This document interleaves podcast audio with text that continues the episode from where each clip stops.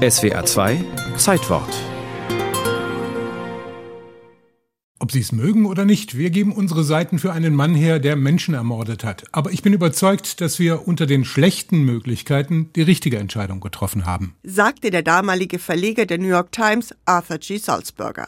Das FBI und das amerikanische Justizministerium hatten die Washington Post und die New York Times gedrängt, das Angebot des sogenannten Unabombers anzunehmen. Dieses lautete, wenn sein Manifest Die Industriegesellschaft und ihre Zukunft gedruckt wird, hört er auf, Menschen umzubringen. Durften sich die größten amerikanischen Zeitungen von einem Mörder erpressen lassen? In der amerikanischen Öffentlichkeit wurde diese Frage hitzig diskutiert. It is blackmail, pure and simple, to which the Times and the Post have acceded. Were they justified in doing so? Am Ende entschieden sich die Verleger für Ja und am 19. September 1995 war in beiden Ausgaben zu lesen Die industrielle Revolution und ihre Konsequenzen sind ein Desaster für die Menschen.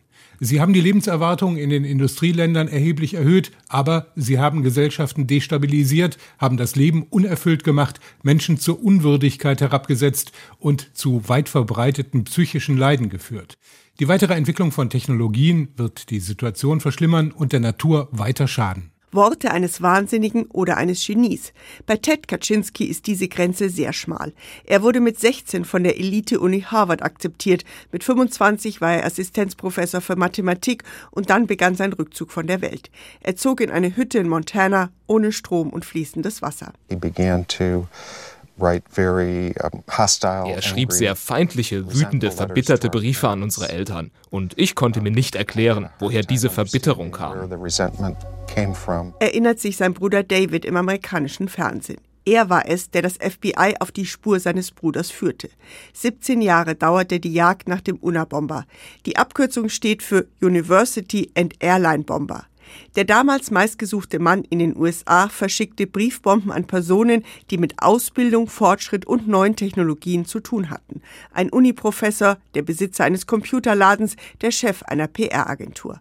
Drei Menschen starben, mehr als 20 wurden verletzt. Unwahrscheinliches Glück hatten die Passagiere von American Airlines Flug 444 von Chicago nach Washington. Kaczynski hatte die Bombe im Gepäckraum versteckt. Es qualmte, der Pilot machte eine Notlandung. Nur weil der Auslöser nicht funktioniert hatte, entgingen die Passagiere einer Katastrophe. Mit seinem Manifest lockte er die Polizei auf seine Spur. As we know, in so many cases of serial killers, pride goeth before the fall. Wir kennen das von vielen Serienkillern. Hochmut kommt vor dem Fall, sagt ein FBI-Mitarbeiter. Es war die Frau seines Bruders, der die vielen Ähnlichkeiten mit den verbitterten Briefen aus dem Wald aufgefallen sind. When she said, well, do you, I think maybe your brother's the Unabomber, I thought, als sie sagte, dein Bruder ist vielleicht der Unabomber, sagte ich, das kann nicht sein. Er war nie gewalttätig. Ein halbes Jahr nachdem das Manifest erschienen war, nahm das FBI Ted Kaczynski in seiner Hütte in Montana fest. Die Polizisten fanden dort Bombenmaterial, 40.000 Seiten Tagebuch und die Schreibmaschine, auf der er sein Manifest getippt hatte. Es war nicht das Werk eines Verrückten. Kritiker der Postmoderne wie Neil Postman setzten sich mit seinen Thesen auseinander.